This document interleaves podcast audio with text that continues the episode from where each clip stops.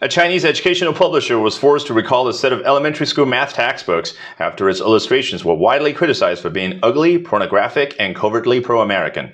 People's Education Press issued a public statement Thursday promising to redesign the illustrations after its textbooks became the most discussed topic on China's Twitter like Weibo social media platform.